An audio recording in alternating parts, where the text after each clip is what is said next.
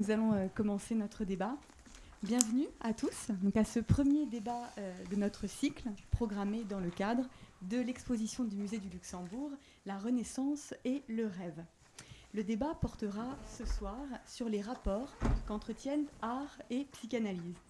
D'où vient notre plaisir face à une œuvre d'art? Quel éclairage apporte la psychanalyse sur ce que nous appelons le beau? Qu'est-ce qui se joue dans nos rencontres artistiques, littéraires, musicales? Thomas Schlesser jouera au, centre. Je, ah, ah, avant centre.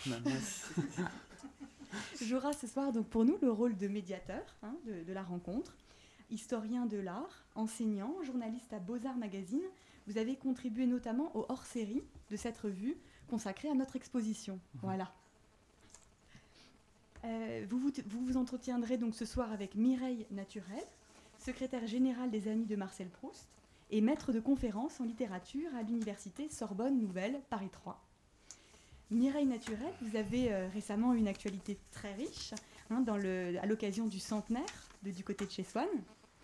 Je citerai en priorité un très très bel ouvrage que euh, vous avez fait paraître récemment aux éditions euh, Michel Lafon, dont le titre est Marcel Proust, L'Arche et la Colombe. Très bel ouvrage, très, très illustré. Christophe Paradas, sera le troisième participant de cette rencontre, psychiatre et psychanalyste. Christophe Paradas a écrit récemment un ouvrage de référence pour notre débat de ce soir, Les mystères de l'art, chez Odile Jacob. Je vous laisse la parole à tous les trois. Ah, ah, portable. Je vous laisse la parole. Je vous remercie d'être là ce soir. Très bon débat à tous. Merci. Oui, je ne sais pas si les, portables vont nous jouer de, mauvais tours, mais évidemment, si on peut essayer chacun de, de les éteindre, ça évitera euh, voilà, ces, petits, ces petits parasites. Le mien, je crois, est éteint, mais euh, c'est peut-être les esprits qui, qui s'en mêlent. Bien, bah, bonsoir, euh, bonsoir à tous. On est évidemment très heureux d'être ici avec vous pour un débat qui, qui sera, qui se fera à trois, mais à bien plus. La parole vous est, vous est offerte autant que vous le voulez pour des questions, des remarques, des relectures, des objections.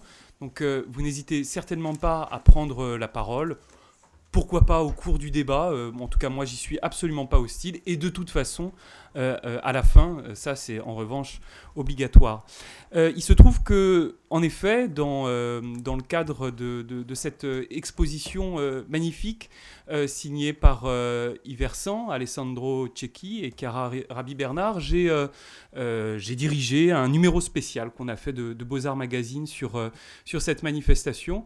J'ai également signé l'article dans, dans le, mensuel et, et je, je, voudrais lui rendre, pour commencer, un, un, triple ou en tout cas signaler trois points qui me semblent particulièrement saillants et intéressants et, qui peuvent apporter déjà un petit peu de matière. La première chose, c'est que c'est très simple, c'est une, une, espèce de, révolution intellectuelle qui, une fois qu'on l'a comprise, semble évidente, mais euh, encore faut-il s'en rendre compte. Euh, c'est une exposition euh, que, celle sur la Renaissance et le rêve qui nous montre deux régimes du rêve. le régime actuel, il est comment dire, quasiment naturalisé. Euh, c'est que euh, le rêve a à voir avec euh, l'inconscient, avec l'individualité, et je dirais donc avec un, rapport au, passé, à notre propre passé. Ce que montre cette exposition, c'est que l'ancien régime du rêve, c'est-à-dire son ancienne conception, il ne s'agit pas de dire qu'il y a une vérité et un mensonge, mais en tout cas l'ancienne conception, c'est un rêve qui est orienté non pas vers l'intérieur, mais vers un au-delà. Quel est cet au-delà? C'est un au-delà qui peut être d'ordre spirituel, c'est-à-dire les fameuses visions dont euh, peuvent être euh, l'objet euh, des, mystiques, hein, qui, du coup eh sont amenés à, à être dépositaires d'un message divin par l'intermédiaire du rêve. ce sont des visions prophétiques, ce sont également des, des, visions qui peuvent être démoniaques parfois. En tout cas, c'est véritablement une mobilisation vers, je dirais, ce qui est au-devant et non pas au-dedans. Un, des, exemples les, plus simples, les plus connus en la matière, ça va être par exemple le, rêve de Saint Ursule, qui est illustré dans, l'exposition par euh, un petit dessin préparatoire de euh, Vittore Carpaccio, donc de la fin du, du XVe siècle. Saint Ursule qui reçoit pendant son sommeil les palmes du martyr et qui donc sait que elle en est très contente, euh, eh bien, elle va faire partie des martyrs chrétiens au moment où le christianisme n'est pas encore la religion officielle de l'Empire. Euh, donc, euh, et, et, alors, c'est d'ailleurs très intéressant, cette petite œuvre qui montre bien deux, qui, qui cherche à montrer deux réalités, celle du sommeil et puis celle de la créature imaginée, c'est-à-dire l'ange qui apporte les palmes du martyr, avec une dissociation spatiale qui s'opère là pour le coup, avec une architecture d'un côté le lit, de l'autre l'apparition de l'ange. Euh, donc, premier, euh, premier élément qui me semble très important, en effet, cette distinction entre les deux régimes du rêve. Et ça, nous, nous devons cette clairvoyance à cette magnifique exposition. Deuxième chose que je soulignerais, c'est que ça montre bien à quel point la Renaissance, dans son esprit de, confiance euh, humaniste, qui, bon, il ne faut pas non plus euh, euh, tout, comment dirais-je, tout caricaturer. Évidemment que la Renaissance est un, est un moment plein de subtilité, de contradictions. C'est pas une, une, univocité, mais il n'empêche, c'est quand même aussi un, instant, notamment à la fin du XVe et au début du XVIe siècle, c'est-à-dire grosso modo au moment où, Florence, eh bien, bascule. Hein, c'est la fin du règne des Médicis, celui de Laurent le Magnifique, qui, vous le savez peut-être, va, va, va, au moment où il va tomber, va être euh, ensuite substitué par Savonarole, qui va instaurer une théocratie. Mais en tout cas, euh, à la fin du XVe siècle à Florence, il y a un milieu humaniste, notamment emmené par euh, Marcille Fissin et Pic de la Mirandole, qui fait confiance à quoi? À la fantasia. La fantasia, c'est-à-dire l'imagination. Et alors ça, je crois que c'est également quelque chose de, tout à fait capital. Euh, c'est véritablement cet instant où euh, les forces de l'esprit, les forces de l'inventio, de l'ingenium, de la créativité, comme on dirait chez les publicitaires aujourd'hui, euh, eh bien, commencent à se mettre en place dans le sens où on leur fait confiance. On leur fait confiance. Faire confiance à l'imagination. Pourquoi? Tout simplement parce que l'imagination est encore connectée avec l'idée qu'on puisse, par l'imagination, accéder au divin. Hein. c'est tout ça est, est, quand même très imprégné de philosophie platonicienne. Il ne s'agit pas de l'imagination totalement débridée telle qu'on peut euh, la, la, la, vanter aujourd'hui dans, dans, dans, une période plus, plus contemporaine. Mais voilà, cette confiance formidable faite à l'imagination. La, la, troisième, troisième élément sur lequel euh, je voudrais juste dire un petit mot, que je trouve euh, magnifique, c'est cette œuvre de, de, qui, représente la nuit. Alors non pas la nuit telle qu'elle est représentée par Michel-Ange sur, euh, euh, sur, son fameux tombeau, qui est, merveilleuse, mais une autre, une autre œuvre qui représente la nuit, qui est celle de Battista Dossi, où on voit euh, dans une espèce de, pénombre, qui est le royaume des songes, euh, euh, cette, femme endormie, hein, donc la figure, l'allégorie de la nuit.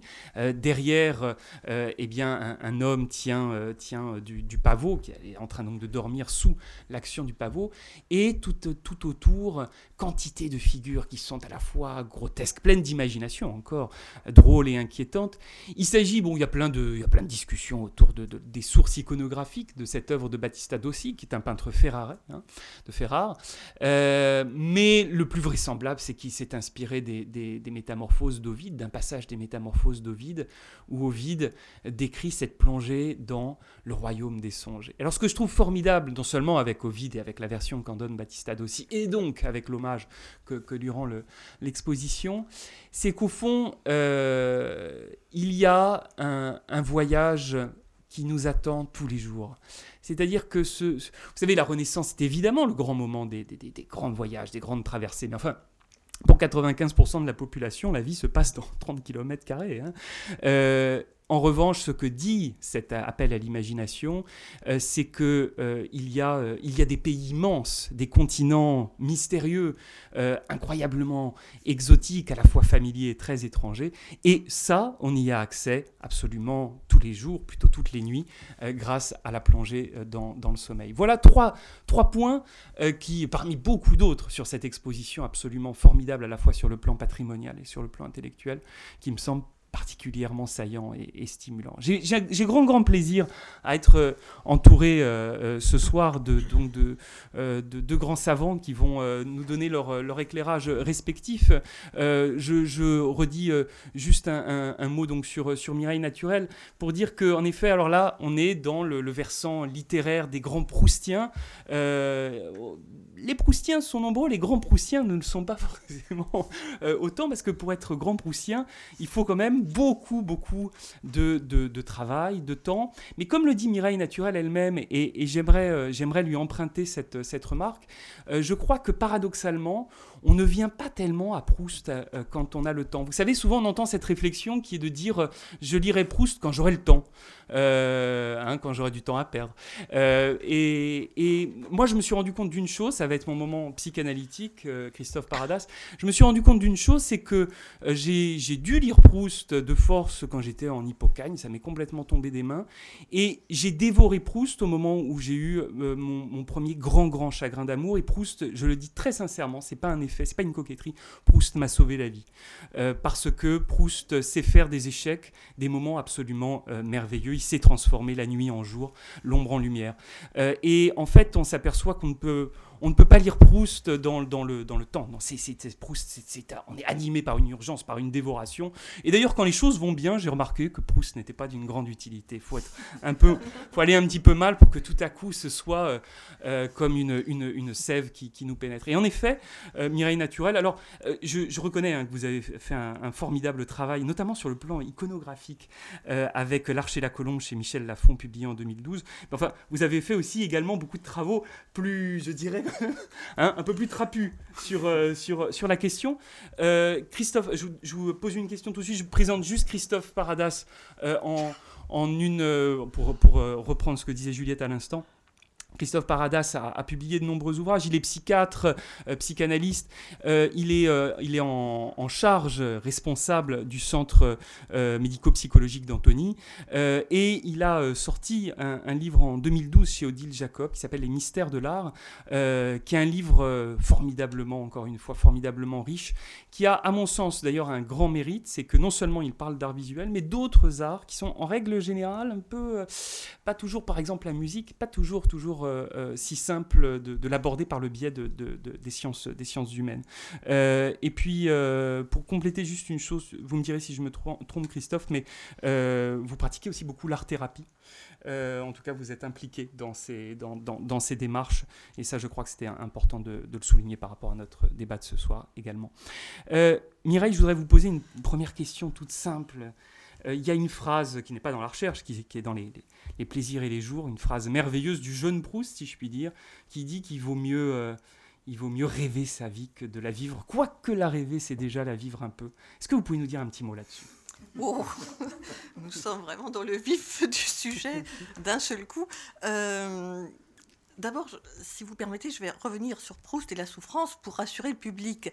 N'attendez pas d'être souffrant pour lire Proust.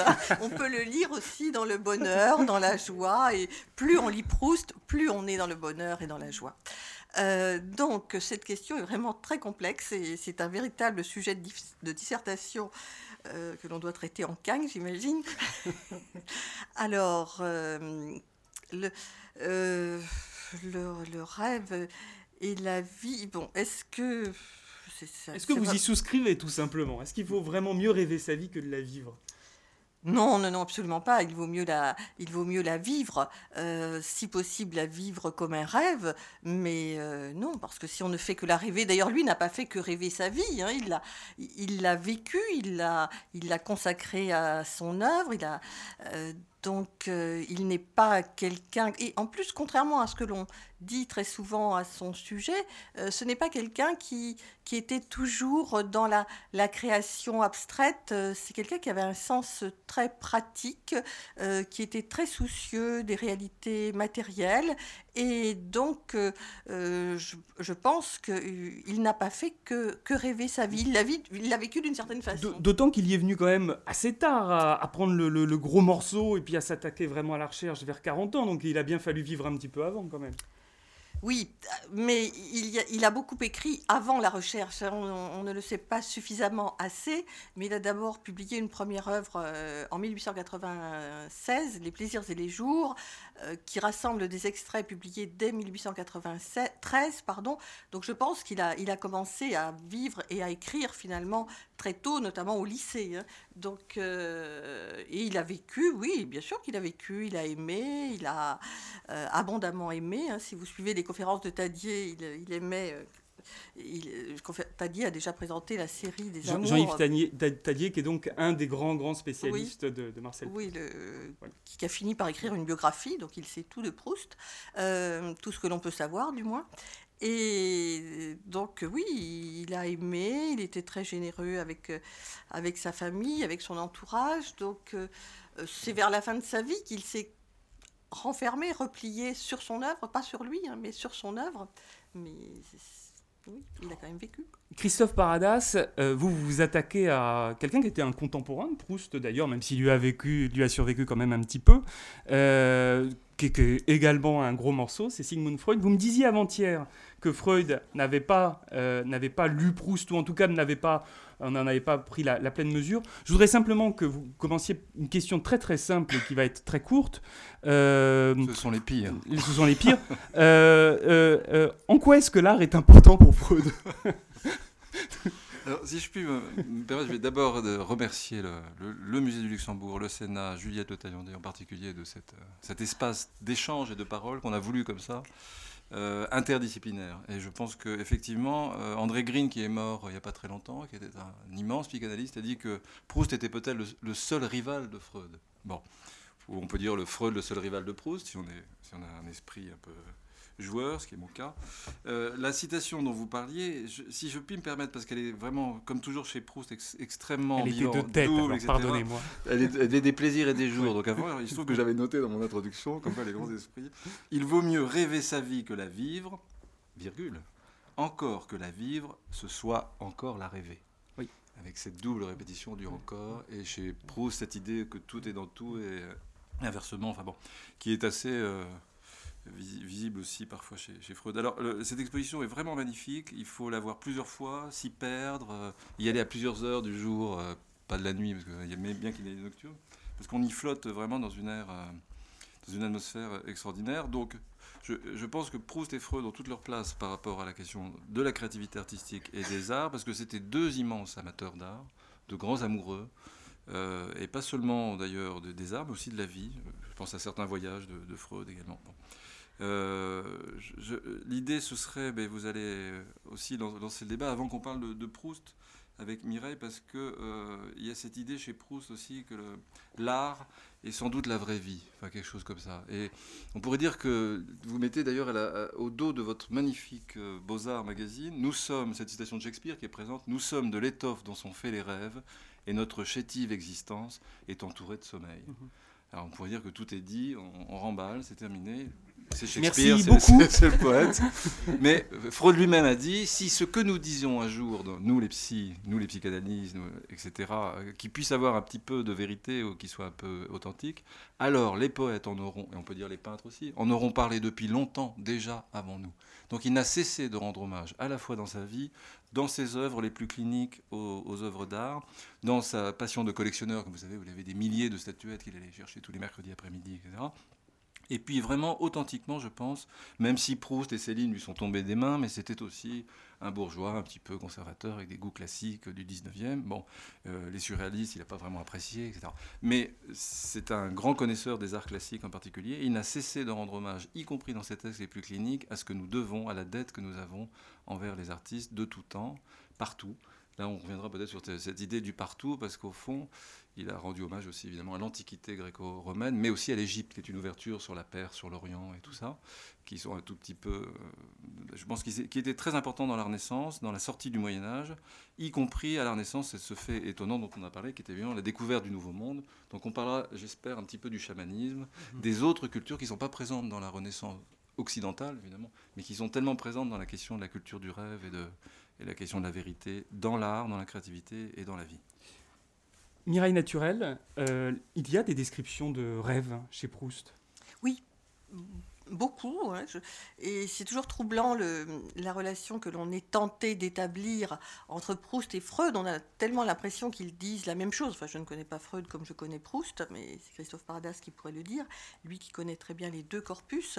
Euh, et non, non, non. Euh, on continue à dire que Proust n'a pas lu Freud, mais enfin, il vivait quand même dans une atmosphère euh, euh, médicale, euh, dans un milieu familial médical où l'on connaissait forcément ce qui se passait ailleurs à ce propos. Mais toujours est-il que le rêve est très important et j'ai eu le, privilège de voir un, manuscrit de, Proust qui va être vendu euh, prochainement, une page de Jean Santeuil. On ne savait pas qu'il restait encore des pages de Jean Santeuil à vendre et à acheter. Euh, et cela commence par une citation, une première phrase qu'il a tenté d'écrire qui se termine par le mot rêve. Alors je l'aurais sans doute pas remarqué autrement, mais comme là j'allais participer à cette rencontre. Oui, et, dès les plaisirs et les jours, justement, cette œuvre de jeunesse que j'affectionne particulièrement parce qu'il y a tout déjà dans cette œuvre qu'il écrit à 20 ans. Il y a un, texte qui s'appelle Rêve hein, et qui préfigure euh, le rêve de Swann, parce qu'en général, c'est le rêve de Swann hein, que l'on connaît surtout quand on pense au rêve euh, dans, à la recherche du temps perdu. C'est-à-dire ce, rêve qui conclut un amour de Swann et qui lui permet de ne plus aimer Odette, en tout cas de se détacher. Euh. exactement. C'est le, le, rêve très élaboré qui a été très longuement commenté par euh, Jean Belmanoël, qui pratiquait la, critique littéraire d'inspiration psychanalytique. Donc on n'a plus rien à dire sur ce rêve, donc je n'en parlerai pas. Mais bon, on sait que c'est le rêve. Le refoulé. Voilà. qui, qui, qui clôt un amour de Swann et le rêve grâce auquel, enfin c'est lui qui le dit du moins, il euh, euh, vit bien sa séparation d'avec Odette, enfin, grâce auquel il sait qu'il n'aime plus Odette, le rêve euh, qui le libère de cet amour qui était synonyme de souffrance, donc un rêve libérateur, un rêve d'une séparation libératrice, alors que le premier rêve, qui reprend des éléments identiques, c'est un rêve d'amour, hein, tout, simplement, euh, lui est un rêve de réalisation. Donc c'est le, but, l'objectif est totalement différent, mais, c'est un rêve déjà qui s'inscrit dans une, histoire, qui est confronté au souvenir, qui le rêve fait revivre davantage de choses que la mémoire, parce que le rêve c'est toujours mis en relation avec d'autres thématiques proustiennes, notamment celle de la mémoire. Et euh, donc c'est un rêve euh, amoureux, un rêve érotique avec une femme que par ailleurs il n'aimait pas spécialement. Donc euh, voilà, c'est déjà une première nouvelle qui s'appelle Rêve. Vous avez sous la main le rêve de Tante Léonie? Oui, j'ai le rêve de Tante Léonie. Donc si vous permettez... Mais bien sûr, bien sûr. Je, je, redis au public qu'il n'hésite pas à, à lever la main au fur et à mesure. On est, on est entre nous. Voilà. Alors, il y a eu déjà un premier rêve. Hein. Le Combray s'ouvre par le sommeil, ça vous le savez, mais aussi par le rêve, hein, le rêve du narrateur, le rêve d'une femme. Et puis, il y a ce, le rêve de Françoise. Aussi, ma mère, me dit-elle dans la matinée, monte donc voir si ta tante n'a besoin de rien.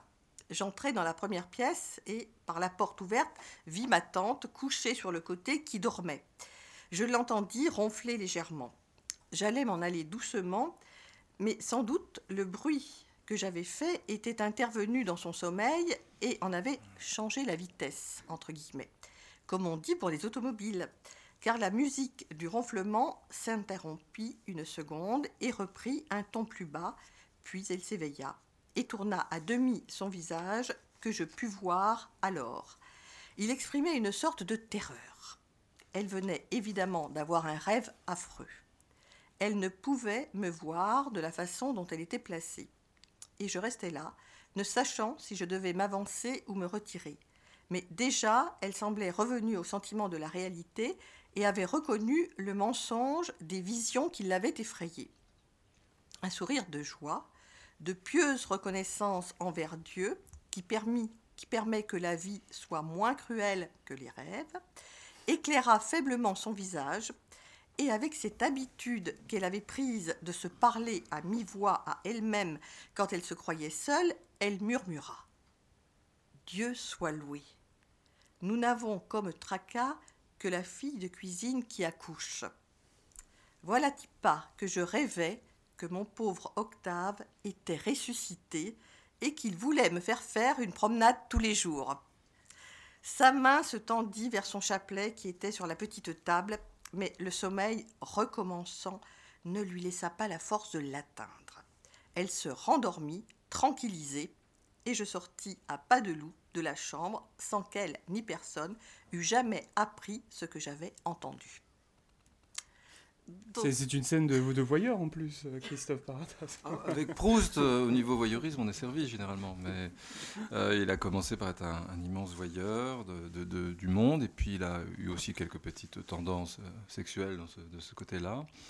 Et il a aussi sublimé beaucoup, parce que le propre de la créativité, c'est aussi son rapport à la transgression, ce qui est très bien montré dans l'exposition. C'est-à-dire, dans les rêves, il y a aussi tout un, processus de transgression qui est sublimé à la fois dans les images, et dans le rêve permet d'exprimer beaucoup de choses. Et chez Proust, on est passé quand même de quelqu'un qui, pouvait être aussi un petit, euh, qui disséquait les petits animaux, qui avait des tendances un peu bizarres, qui était très voyeur, qui regardait des scènes de torture, etc. Enfin, avait des, on va pas rentrer dans les fantasmes sexuels et tout ça, mais euh, il a évidemment transformé, comme beaucoup d'artistes, les pulsions les plus primaires, les plus brutales, les plus sauvages, ce que disait déjà Platon en son temps, dans quelque chose de beaucoup plus euh, évidemment poétique, artistique, Idéal. euh, idéal. Mais chez Proust, c'est aussi assez incarné, là, son rapport à la beauté, c'est- sensoriel, sensuel. Donc ça ouvre la question que Mireille va sûrement reprendre aussi de l'enfance, de l'infantile, qui est présente à la fois dans, dans la créativité, à mon sens, euh, au au niveau même de son noyau, euh, au niveau de sa source, et qui est, comme par hasard, également présente dans les rêves, puisque les- la source des rêves est, selon les, les Freudiens, très infantile. Mais je pense aussi que notre rapport dans, dans l'expérience esthétique au plaisir, au trouble, à ce qui nous dérange, est quelque chose d'éminemment sexuel, évidemment au sens, pas du sexe, mais du- de la libido, des fantasmes primordiaux, des angoisses, et- et- etc., etc. Mireille, je, voudrais euh, entendre votre commentaire sur ce passage. Je ne peux pas m'empêcher de penser qu'il y a euh, dans l'exposition du musée du Luxembourg euh, une abondance de peintres qui regardent des dormeurs. Je veux dire, il y, a- la thématique du rêve, mais il y a aussi la thématique du dormeur ou de la dormeuse qui fait fantasmer les peintres. Et euh, évidemment, on assiste à, quelque chose d'assez similaire ici. Oui, vous avez raison. Je trouve que ce passage est l'équivalent d'un tableau. Euh, avec Tante Léonie euh, qui est endormie, dont la position est précisément décrite. Et euh, c'est un tableau, mais comme ça se passe très souvent chez Proust, c'est un tableau intégré dans la narration. Et c'est un tableau euh, qui fait écho aussi au dormeur éveillé qui ouvre à la recherche du temps perdu. Euh, Christophe Paradas vient de parler de l'infantile j'ai constaté qu'effectivement, les rêves étaient les- le plus nombreux dans du côté de chez Swann. Et Combray notamment, le roman de l'enfance. Donc, euh, vous savez que euh, du côté de chez Swann s'ouvre par cette scène qui rebute les lecteurs qui ne sont pas assez souffrants et qui, euh, et qui sont un, petit peu déstabilisés par ceux qui le lisent.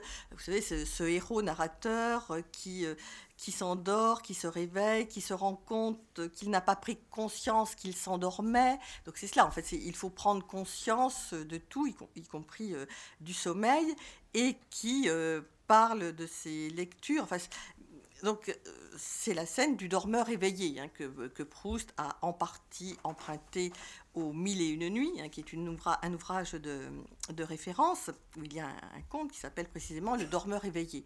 Donc, euh, le sommeil passionne euh, Proust. Euh, bon, Proust est un écrivain de la nuit, c'est un écrivain du, du sommeil, c'est pour cela qu'il euh, y a Y cette- compris dans son rythme personnel. hein. Oui, bien c'est- sûr, bien sûr, C'est quelqu'un qui se lève tard. euh, Oui, qui écrit la nuit parce qu'il est asthmatique aussi. Il y a un, un lien à la maladie euh, et qui, euh, étant asthmatique, est angoissé et euh, C'est c'est peut-être Proust ou Freud un, un esprit.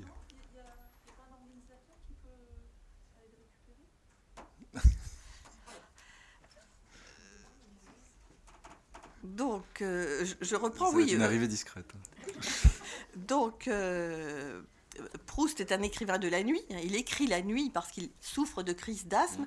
Et euh, l'asthme est entre- entretenu par, euh, euh, par l'angoisse. Et donc, il craint que la nuit, s'il est pris d'une crise d'asthme, il n'y aura personne pour le secourir. Donc, euh, il préfère attendre que le jour se lève pour se mettre à s'endormir quand sa mère, quand maman lui a apporté le courrier, les journaux, etc. La colombe. Et euh, donc c'est un écrivain de la nuit, c'est un écrivain dont l'écriture est, rythmée aussi par, euh, par, par la nuit. Et le sommeil rythme l'œuvre. hein. Il y a de, nombreuses, de nombreuses séquences qui s'ouvrent par le, le sommeil, et notamment par le fait de regarder dormir l'autre. hein. Pensez à la, la séquence La regarder euh, dormir euh, au début de La prisonnière. C'est le héros qui regarde dormir Albertine. Et donc là, c'est aussi le héros qui regarde dormir euh, Françoise. Alors évidemment, Françoise, euh, tante Léonie, pardon, euh, tante Léonie. Bon, tante Léonie, c'est intéressant de voir que ce tableau est intégré dans la narration et que euh, c'est une espèce de parenthèse par rapport à la scène euh, qui se déroule, à savoir l'accouchement de la fille de cuisine. Hein, cette fille de cuisine que l'on a euh, culpabilisée, que l'on culpabilise encore en lui faisant, vous savez, plumer des asperges, qui lui provoque des crises d'asthme précisément parce qu'elle a fauté, qu'elle a un enfant illégitime. Il y a énormément de cruauté hein, dans Proust. Hein. Ce n'est pas, ce n'est pas que l'écrivain de la Madeleine. Et en plus, la Madeleine, c'est tellement autre chose que, cette, que ce petit gâteau. Euh, donc, euh, euh, cette fille de cuisine va accoucher, donc il y a toute une, ambiance frénétique de cris. En plus, l'accouchement se présente mal. Il faut aller chercher un médecin, peut-être le docteur Percepied, je ne sais. Et donc, cette tante résiste à cette fébrilité euh, euh, de la maison et elle, elle, elle s'endort. Donc on la voit décrite et le héros la perçoit. Donc toute la problématique finalement du rêve euh, est là parce qu'il y a il faut décrire le rêve, le contenu du rêve, et Proust le dit lui-même, euh, c'est très compliqué finalement de décrire un rêve parce que c'est souvent incohérent. Et puis il y a aussi euh, la perception du rêve. Enfin, il faut que quelqu'un soit là pour décrire le rêve de l'autre. Enfin, là, il y a donc le héros qui voit euh, tante Léonie, qui voit tante Léonie en train de rêver et qui en plus, il doit connaître le, il doit connaître le contenu du rêve de tante Léonie. Donc, la seule façon de, de connaître le rêve de tante Léonie, euh, c'est de l'entendre parler de son rêve. Donc là, c'est là que la littérature peut peut-être plus que la peinture, parce que la littérature dispose des moyens de la peinture plus des, des mots. Et euh, donc le, le héros enfin, l'auteur utilise ce subterfuge. Tante Léonie avait l'habitude de parler seule. Ils sont malins, hein, ces écrivains. Hein. Donc, euh, elle avait l'habitude de parler seule. Donc, là encore, elle murmure à soi euh, ce qu'elle est en train de rêver. Et donc, le, héros narrateur perçoit ces paroles qui ne lui sont pas adressées, hein, qui sont adressées à elle-même. Et donc, il connaît le contenu du rêve et ce rêve est extraordinaire parce que on est quand même dans Proust, donc il y a forcément de l'humour. Hein. Alors, euh, à quoi rêve euh, tante Léonie? À son mari. jusque, jusque là tout va bien. Hein. Euh, le mari est décédé. bon, donc elle rêve à son mari. Mais surtout, c'est là que cela devient vraiment du Proust et peut-être de la psychanalyse.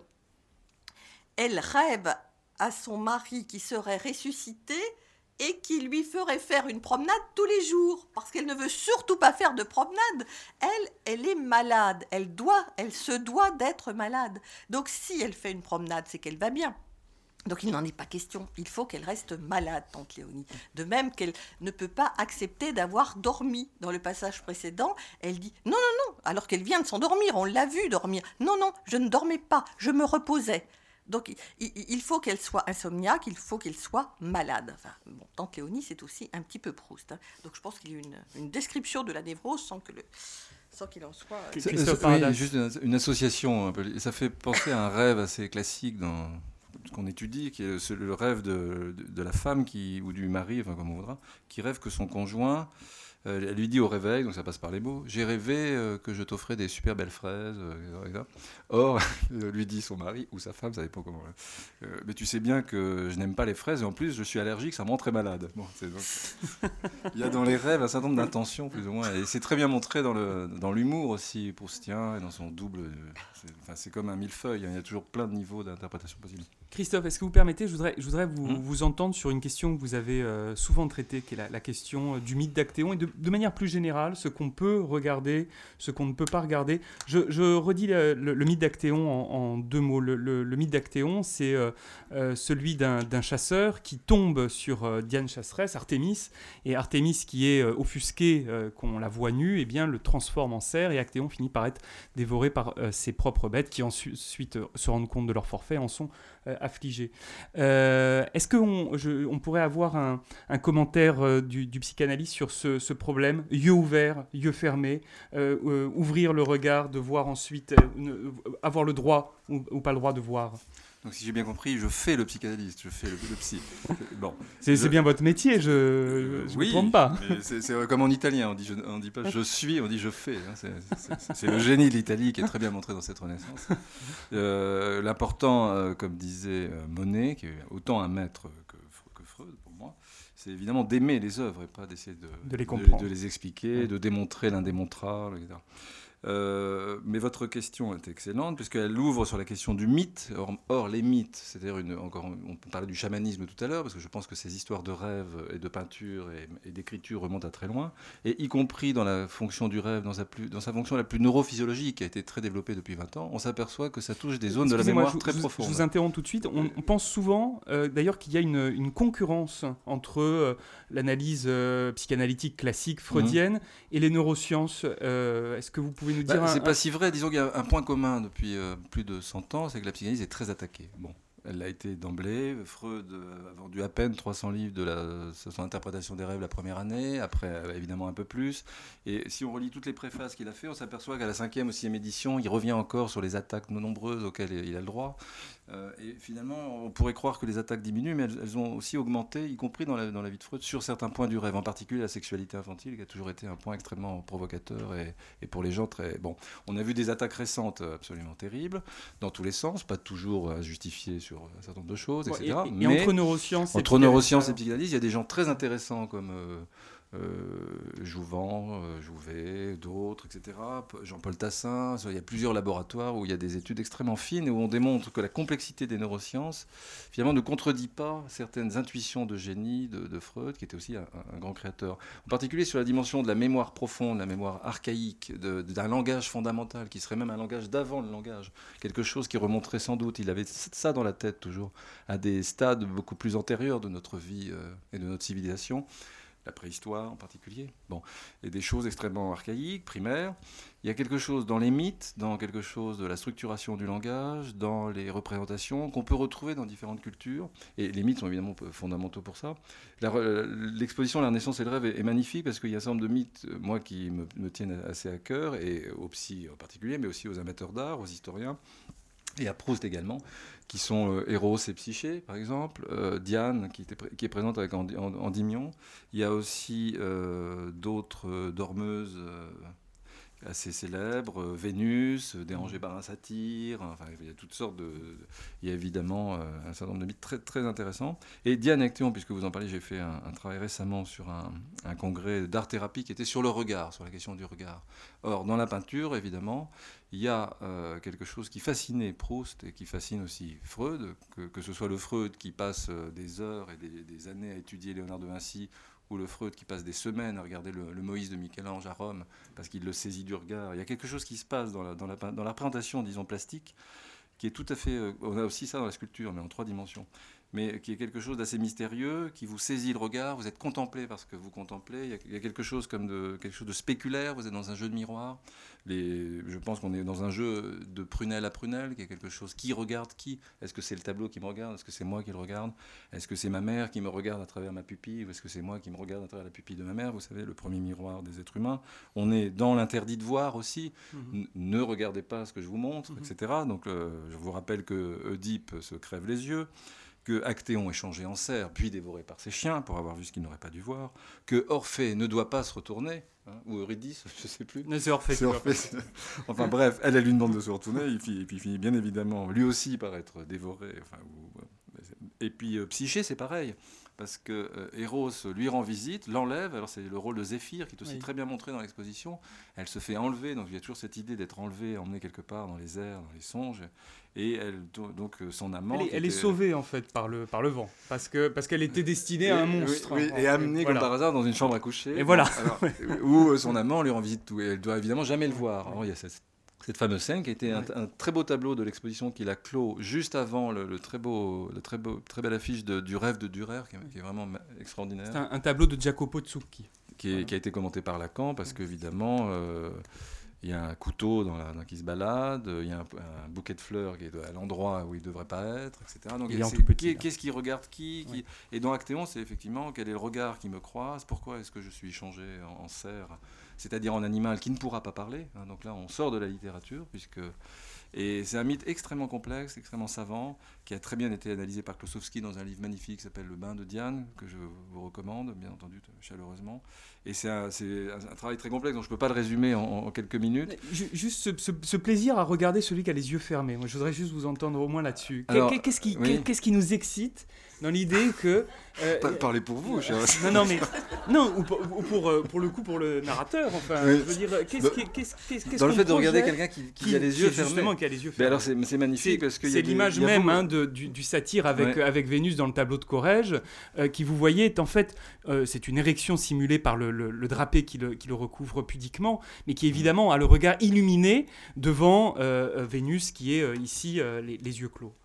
Oui, alors c'est souvent des satires évidemment qui regardent. Enfin, il y a plusieurs types de. de... Mais qu'est-ce qui. Alors, je suis tombé sur le poème de Verlaine que tout le monde connaît, Mon rêve familier. Je fais souvent ce rêve étrange et pénétrant d'une femme inconnue et que j'aime et qui m'aime et qui n'est chaque fois ni tout à fait la même, ni tout à fait une autre, et m'aime et me comprend. Toujours la, la question de la Mm. répétition dans la poésie d'ailleurs.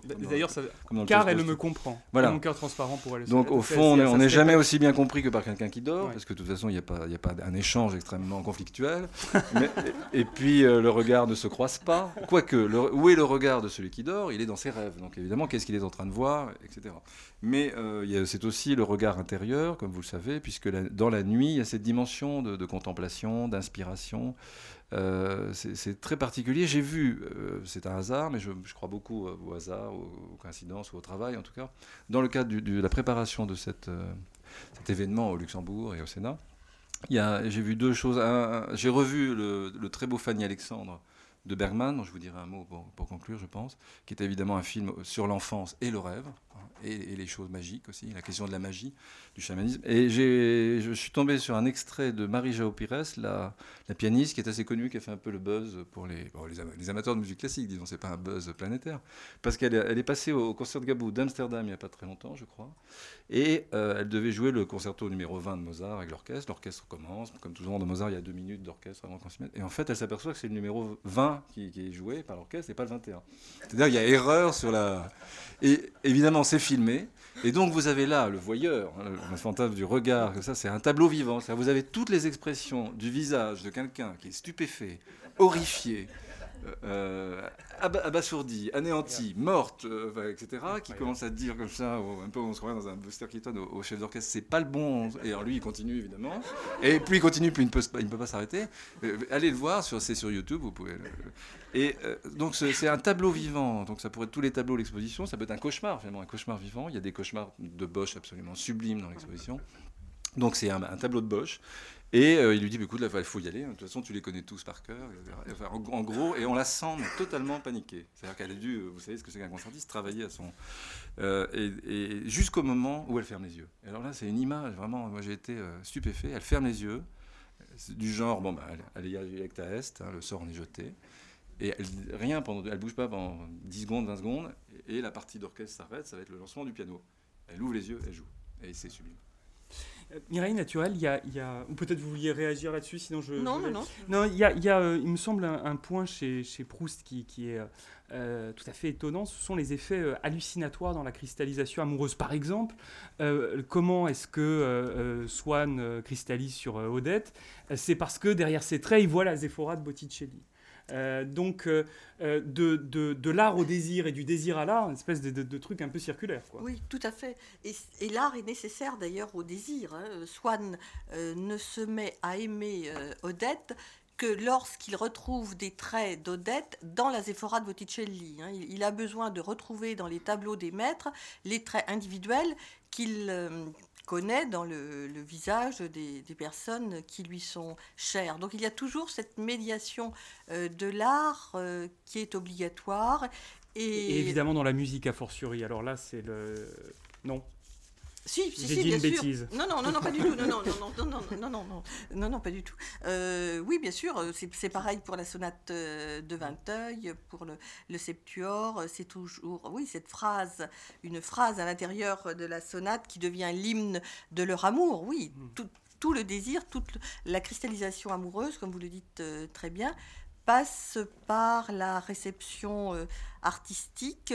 Mais je crois que c'est la grande problématique de Proust de la confrontation entre le réel et l'imaginaire. Hein. C'est en cela que Proust ne peut plus être un écrivain réaliste, bon, d'une part parce qu'il accorde beaucoup d'importance au rêve, euh, le rêve est le point de départ finalement de la, de la création, mais c'est aussi parce que euh, le réel n'a plus pour fonction que de confirmer l'imaginaire, mmh. alors qu'auparavant c'était évidemment euh, l'inverse. donc oui, et, et l'art, la peinture, enfin surtout la peinture de la, de la Renaissance, hein, la Renaissance italienne en particulier, les, les écoles de, de Venise et de Florence, bien qu'il ne soit jamais allé à Florence. Hein. Là, il y a le rêve de Florence aussi, c'est un rêve, hein, Florence, parce qu'il rêve aussi sur les noms de lieux, il rêve sur les paysages, enfin, il rêve sur beaucoup de choses. Mais il y a différents types de rêves dont on reparlera peut-être plus tard. Et donc, euh, toute cette peinture italienne est très présente dans Combray, justement, dans le récit d'enfance. Euh, je pense à, à euh, Giotto aussi, les, vices et les vertus de Padoue. Enfin, le, mhm. voyage qu'il a fait à Venise, il s'y est rendu deux fois, euh, lui a permis d'aller voir euh, les, peintures de Giotto, de Giotto à Padoue et ses, vices et, ses vertus encore une fois utilisées pour décrire la fille de cuisine qui est comparée à la charité de Giotto. Enfin, et, ce sont des reproductions qui sont offertes à l'enfant par Swann, qui est l'initiateur, qui est l'esthète, qui est le critique mmh. d'art, qui est mmh. le double aussi de l'écrivain. Donc euh, c'est important ce mmh. rôle de Swann aussi pour la construction de la personnalité de l'écrivain. Vous n'hésitez pas, encore une fois, surtout à, intervenir. Euh, Christophe Paradas, euh, j'ai eu deux psychanalystes dans ma vie, ils n'avaient pas du tout de tableau de renaissance euh, au mur. Ils avaient tous, de, tous les deux en tout cas, et puis pour ceux qui sont mes amis dans lesquels j'ai, là, où j'ai pu pénétrer dans leur sanctuaire, c'est toujours de l'art premier qui. Alors je ne sais pas, qu'est-ce, qui se passe là-dedans de, si totémique pour que vous aussi, dans votre, quand vous recevez vos passions d'art premier autour d'eux? Oui, et des bouquins quand même. C'est, assez éclectique, oui, il y a un peu de tout. Mais effectivement, là, moi, j'ai consacré dans, mon livre non seulement des chapitres à la musique, qui est un peu le parent pauvre de certains écrits psychanalytiques, aussi parce que Freud n'aimait pas tellement la musique, contrairement à Proust, qui en était un grand amoureux. Euh, mais le, il y a un chapitre sur les arts premiers, parce que j'ai beaucoup de. Bah, qu'on a, qu'il ne faut plus tellement appeler les arts premiers aujourd'hui, donc c'est un peu. Qu'est-ce qu'on, qu'est-ce qu'on dit aujourd'hui? On peut dire les arts euh, pariétaux, ou disons préhistoriques pour ce qui est le, du temps passé, puis un peu les arts peut-être des civilisations. On peut pas comprendre, on peut dire, parce que tout, est, ah, tout devient, mal, là, hein. Parce que je crois qu'on peut continuer. On peut, on peut plus dire primitif, on peut pas dire archaïque, on peut pas dire ceci, cela. premier, c'est plus, comme c'est Chirac et tout, ça a été un peu. On n'aime plus trop. Bref, euh, il y a l'art euh, kanak, il y a l'art d'Océanie, euh, littoral gauche, littoral droit, etc. Afrique de l'Ouest, Afrique de... Bon, bref. Mais il y a évidemment peut-être quelque chose, contrairement à la révolution opérée par la Renaissance dans l'art occidental, qui était magnifique, l'humanisme, enfin des, choses, euh, l'éloge de la folie d'Erasme, euh, l'éloge de l'enfance aussi. Je me Vous suis avez coécrit d'ailleurs un ouvrage qui s'appelle Les éloges de la folie. Il y a très longtemps, oui. Mais le, enfin pas si longtemps. Disons l'idée quand même que dans l'art premier, entre guillemets, dans les arts premiers, il y a quelque chose peut-être d'un peu plus, euh, un peu plus brut, quelque chose de bon. Il y a les arts bruts. C'est pas, excusez-moi, c'est pas un lieu commun ça. Non, parce qu'il y a quelque chose de plus pulsionnel peut-être. Voilà. Donc on retombe dans quelque chose qui serait un, grand débat qui, a lieu déjà à la Renaissance, dont on a parlé l'autre jour, entre Apollon et Dionysos. Hein. Mais il y a quelque chose de plus dionysaque tout de même. Il y a quelque chose de pulsionnel de plus magique, de plus terrien, de plus euh, dans les matériaux, dans quelque chose, et dans la place accordée au rêve peut-être. On est peut-être plus dans, dans l'hallucination. Alors justement à ce propos, vous vouliez dire quelque chose sur le chamanisme. je voulais dire. Oui, vous, vous, l'avez amené depuis le début, donc là c'est le moment. Euh, mais alors bon, il y a eu la nouvelle interprétation des rêves de Toby Nathan, vous savez aussi. Il y a toute une idée sur la question du, du rêve qui s'adresse aussi. Enfin, il y a dans l'Antiquité, disons, et dans les arts premiers, dans, les cultures premières, disons, il y a quelque chose euh, d'un monde parallèle, d'un autre monde, des esprits des morts, etc., qui communiquent en permanence avec nous. Bon. Avec la théorie de l'inconscient, on peut dire la même chose d'ailleurs, sauf que c'est dans l'inconscient que ça se passe. Bon, mais pour euh, ceux qui sont partisans, par exemple, des, thérapies euh, transculturelles, etc., il y a quelque chose qui se passe vraiment dans les objets, comme dans l'Antiquité, on allait voir un oracle, euh, il y avait des signes dans les cieux, les rêves étaient interprétés en fonction des éléments, de, différentes choses. Euh, il y a des arts divinatoires, toute cette dimension-là, oraculaire. Bon. Mais euh, on peut dire que le chaman a été remplacé par le psychanalyste au début du siècle. Oui, non, mais attendez, parce que les psychanalystes sont Donc pas c'est peut-être tendres. pour ça qu'ils ont des totems des mais ils sont, ils sont pas tendres avec euh, les arts divinatoires. euh, enfin, je, je veux dire, il y a, il y a là une, une récusation.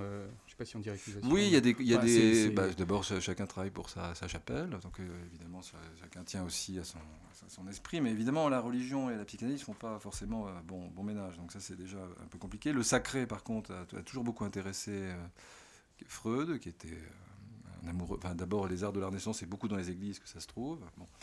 Mais peut-être quelque chose, alors j'arrive mal à le dire parce que c'est, compliqué de parler des arts premiers comme ça. Quelque chose qui a un rapport peut-être avec un imaginaire, euh, on pourrait dire, à, ciel ouvert, quelque chose qui est beaucoup plus, euh, qui est beaucoup moins élaboré. En même temps, ça peut être très élaboré, donc toute définition est, mauvaise en ce domaine.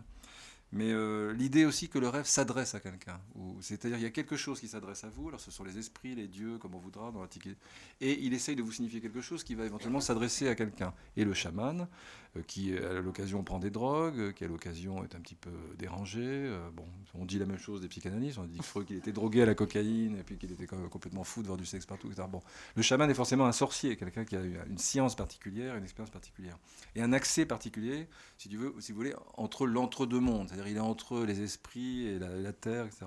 Et on s'adresse à lui, il va s'adresser à vous. Alors souvent, les très bons chamans ou les très bons psychanalystes ne disent pas grand-chose. Parce que plus on dit quelque chose, plus évidemment, on va influer. etc. Il y a une très belle histoire que je voulais vous, vous dire, pardon de faire une parenthèse, mais c'est pas mal les parenthèses aussi. On a eu au centenaire de, de Swann un très beau texte sur les parenthèses. Les, les parenthèses et les post-scriptums sont très signifiants, je crois, chez les, chez les C'est- psychanalystes. Oui, ou dans, je pense que dans l'écriture ou dans le. il y a- Allez, allons. euh, Excusez-moi, j'en rajoute une couche, mais allons, allons au fait. Même dans la peinture, on rajoute des couches. Et puis des fois, on rajoute des petits détails, ou des choses comme ça. On, on fait des radiographies des tableaux parce que, comme vous le savez, il y a plusieurs couches. Et, plusieurs- et donc, une femme vient voir, un- c'est dans le Talmud, un, un- un grand rabbin euh, qui s'appelle, un docteur de loi qui s'appelle Eliezer. Rabbi, j'ai vu en songe que le grenier de ma maison s'ouvrait d'une déchirure. Le Talmudiste, d'une main amaigrie, euh, évidemment, se caresse la barbe, car évidemment, euh, comme beaucoup de savants, il est, barbu. Euh, il lui dit, bah, écoutez, bon, ça veut dire finalement que tu concevras un fils femme. Et la, la femme s'en va. Et c'est ce qui arrive. L'année d'après, elle a eu un enfant. Un an et demi plus tard, elle revient, elle dit Rabbi, j'ai vu en songe encore la même chose, le grenier de ma maison s'ouvre, c'était horrible, il y avait une déchirure terrible, etc. Il lui dit Tu concevras un fils. Elle revient, bon, c'est un peu sexiste, pardon. Et euh, elle est toute heureuse parce qu'elle a, eu un nouveau fils. Et puis ensuite, euh, elle revient voir, euh, quelques temps après, le rabbin, mais il est parti en voyage. Et donc, il y a ses disciples, ses assistants, ses, élèves, etc., qui sont là, qui sont bien embêtés parce que le maître n'est pas là. Et il dit J'ai vu en songe encore le rêve que j'avais vu, le grenier de ma maison s'ouvre, il y a une déchirure, etc. Et ils, discutent, ils font un, colloque, etc. Et ils finissent par dire Bon, bah, ça veut dire que votre mari est mal parti et que vous allez l'enterrer. Et euh, Eliezer, revenu au village de son voyage, dit Mais qu'est-ce que vous avez dit? Vous êtes, vous êtes vraiment fou, vous avez tué cet homme. Et en fait, effectivement, le mari meurt quelque temps après. Bon, donc le songe ne vaut que par l'interprétation qu'on en donne. Alors ça, les chamans l'avaient compris il y a très longtemps, et donc ils donnent des interprétations généralement un peu alambiquées, comme les oracles de Delphes, etc. Ce qui fait que tout le monde peut y voir un peu comme les... les pardon pour, pour le- quand vous avez les horoscopes dans les revues, euh, etc. Bon, tout est, tout est dans tout, donc on peut retrouver un petit peu... donc le, propre d'un- d'une véritable interprétation, c'est qu'elle va être très ouverte, c'est-à-dire qu'elle renvoie à l'autre, et l'autre à, partir de ce qu'il emmène, de ce qu'il ramène chez lui, etc. Il y a, comme cette, euh, cette communication des esprits, comme disait Proust, cette communication des âmes qui peut se faire. Et l'interprétation est évidemment au cœur, je pense, de la pratique euh, de la littérature, de- de- de- du commentaire de la littérature, du commentaire analytique et du commentaire d'historien d'art face à un tableau. Nous ne sommes que des interprètes de quelque chose qui nous saisit, qu'on voit, qu'on ne voit pas, qui nous trouble, qui nous dérange. Plus on est euh, défendu, plus on est objectif, finalement, à mon avis, plus on est loin quand même de ce que c'est que la vraie expérience esthétique, qui est une chose extrêmement émotionnelle, personnelle, singulière, et difficilement d'ailleurs euh, identique pour chacun d'entre nous. Et sinon, on tombe dans un discours qui va être un peu plus froid, universitaire, euh, etc. etc. Deux, choses, juste une très froide et universitaire, c'est que les, sur les rapports entre, hein. entre art et chamanisme, il y a deux auteurs euh, clés, deux artistes clés. C'est Jackson Pollock, hein, d'une part, qui était très sensible aux expériences amérindiennes du chamanisme. Euh, donc pour comprendre l'action painting, c'est une, une clé d'entrée importante. Et naturellement, euh, Joseph Beuys également. Euh, Mireille, est-ce qu'il il y, a- il y a ce passage qui me revient sur... euh, d'animisme de, celte de la part de, du, du, narrateur, ou je ne sais plus si c'est Swann, euh, pour délivrer les âmes, vous savez, qui serait prisonnière. Euh, c'est très flou ce que je raconte. Est-ce que, est que, est que Proust euh, avait une sensibilité particulière au spiritisme, au, médiumnisme, bref, à toute cette, toute cette philosophie tellement prégnante au XIXe siècle de, de voilà, de, de surnaturel? Alors oui, euh, je pense que cela faisait partie de sa culture parce que c'est un homme qui était extrêmement cultivé, euh, qu'il aime euh, expliquer les, phénomènes surnaturellement. Enfin, en même temps, c'est quand même quelqu'un de très, de très rationnel, hein, de très. Donc je ne oui, je me souviens de ce passage, mais je ne pense pas que ce soit quelque chose de, de fondamental pour lui en tout cas, hein, je mm. ne pense pas. Euh, il y a d'ailleurs, alors, euh, euh, chose inverse, à un moment donné, il dit qu'il, quand il regarde les gens, il les radiographie. Ah il, utilise ce, terme qui, semble d'ailleurs très moderne pour les années 1910. Euh, et, qui pour le coup, alors là, est, une démarche beaucoup plus scientifique, comme si... Euh, voilà. Oui, oui, oui, euh, c'est vrai qu'il dit cela, qu'il y a beaucoup de, références aux, aux instruments d'optique. Hein. Je crois que ça fait partie de tout ce champ sémantique de, de la vision qui est euh, omniprésent chez, dans l'œuvre de Proust et qui prend euh, différentes euh, configurations. Donc cette radiographie, est-ce que cela fait référence aussi au milieu médical qui était le sien? Hein? C'est quand même quelqu'un qui a, qui a vécu dans ce milieu, bon, qui, le, qui le rejetait d'une, d'une certaine façon hein, contre les universitaires froids. Il, y a les cotards. Ah c'est vrai, il y a un cotard. On, est tous un cotard. Hein. On est tous une Verdurin, on est tous une euh, Rien de on est tous un Charlus. C'était poli, Christophe. Et encore. Y a-t-il un cotard dans la salle? Ah, Par nous, par nous. Mais j'ai pensé à, vous, parce que je suis retombé sur le fameux sentiment filiaux d'un parricide de, Proust, qui est un article du Figaro de, 1907 qui est incroyable. C'est deux pages. Alors justement, sur le plan visuel, sur le plan, on, croirait un tableau de l'exposition, c'est un cauchemar, c'est-à-dire c'est un, fils qui tue euh, sa, mère ou son père, oui, c'est très et qui ensuite tente de, s'assassiner en, se, crevant un œil. Donc on, retombe dans le, Et il nous fait une description de la scène, euh, comme d'abord plus que comme s'il y était. On voit bien le journaliste totalement voyeur, bon, après les universitaires. C'est-à-dire qu'il est là et il fait une description de la scène, je ne vais pas vous la lire, mais c'est absolument incroyable. Allez-y, allez-y, allez-y, au, au, moins un extrait, euh, si vous avez un... C'est du voyeurisme. mais alors, c'est bien qu'il, c'est évidemment, c'est toujours très cultivé chez, chez lui. Euh, euh, qu'as-tu fait de moi Qu'as-tu fait de moi Si nous voulions y penser, il n'y a peut-être pas une mère vraiment aimante qui ne pourrait à son dernier jour, souvent bien avant, adresser ce reproche à son fils. Au fond, nous vieillissons, nous tuons tout ce que nous est tout ce qui nous aime par les soucis que nous lui donnons, donc on voit le côté très auto-analytique de, la réflexion, si nous savions voir dans un corps chéri le lent travail de destruction poursuivi par la douloureuse tendresse qui l'anime, voir les yeux flétris, les cheveux longtemps restés indomptablement noirs, ensuite vaincu comme le reste et blanchissant, les artères durcies, les reins bouchés, le cœur forcé, là c'est peut-être le fils de médecin qui parle, etc. Euh, je, passe. Euh, c'est des phrases tellement longues que j'arrive pas à passer la, suivante, qui fait deux paragraphes plus loin. Euh, de même que Don Quichotte eut le sien, etc. Donc, quand il eut achevé sa mère à coups de poignard, reculerait devant l'horreur de sa vie et se jetterait sur un fusil pour mourir tout de suite. Chez la plupart des hommes, une vision si douloureuse s'efface bien vite au premier rayon de la joie de vivre. Mais quelle joie, quelle raison de vivre, quelle vie peuvent résister à cette vision? D'elle ou la joie, quelle est la vraie, etc. Rappelons-nous que chez les anciens, il n'était pas d'autel plus sacré entouré d'une vénération, d'une superstition plus profonde, gagé de plus de grandeur et de gloire pour la terre qui les possédait et les avait chèrement disputés, que le tombeau d'Oedipe à Colonne, et que le tombeau d'Oreste à Sparte, cet Oreste que les furies, qui sont les filles de la nuit d'ailleurs, avaient poursuivi jusqu'au pied d'Apollon même et d'Athénée en disant nous chassons loin des hôtels le fils par ici. Hmm. C'est incroyable, ce que, incroyable. Ce que, ce que vous lisez là. Il se trouve vous avez passé l'œil qui bordouille. Il se trouve que, que j'ai lu le, le, dernier livre de Jean Clair qui s'appelle Les Derniers Jours, sa, dernière parution, et dans laquelle il dit à un moment donné qu'au fond, nous vivons euh, notre vie dans la culpabilité d'avoir tué ce que nous aimons, et il pense euh, en particulier à, sa mère dans, dans, le livre. Donc euh, évidemment, ça me fait tout de suite penser à ça. Est-ce que la salle aurait un petit peu de, de- l'envie, surtout le- le- l'amabilité de, réagir, pas forcément en posant des questions, mais aussi en, faisant des propositions, voire des objections, évidemment. Euh, c'est un espace ouvert, on va pas, on va pas faire le cours magistral trop longtemps, quand même.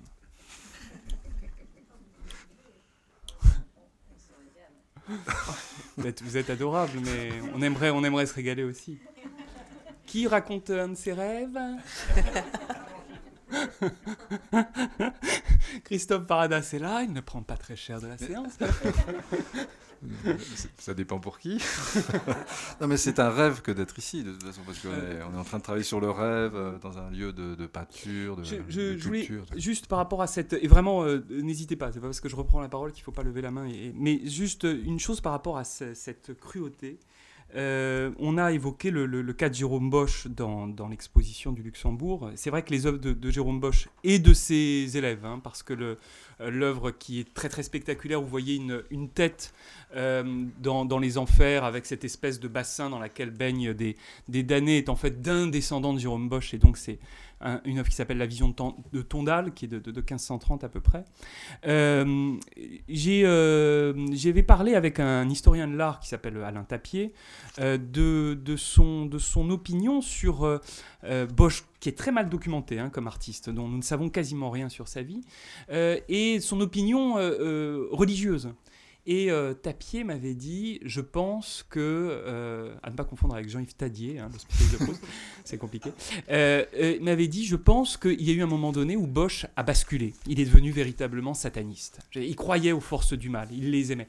Alors j'ai reposé la question à Yves Versant, donc le commissaire de l'exposition. Je lui ai dit, voilà ce que pense Tapier, quel est votre avis sur la question? Il dit, non, j'irai pas jusque-là, mais il me dit, de même que Michel-Ange cherche à rivaliser avec Dieu, Bosch a sans doute cherché à rivaliser avec le démon.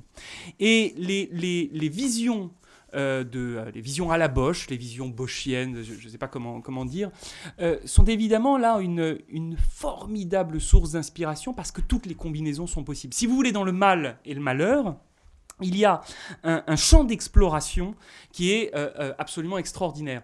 Pour faire un raccourci très hâtif et vraiment beaucoup trop rapide, c'est la même chose chez, chez Sade, euh, toutes les combinaisons sont possibles. Alors les combinaisons évidemment sexuelles, érotiques, mortifères, mais, mais où on, démultiplie les choses sur le, quasiment sur le plan...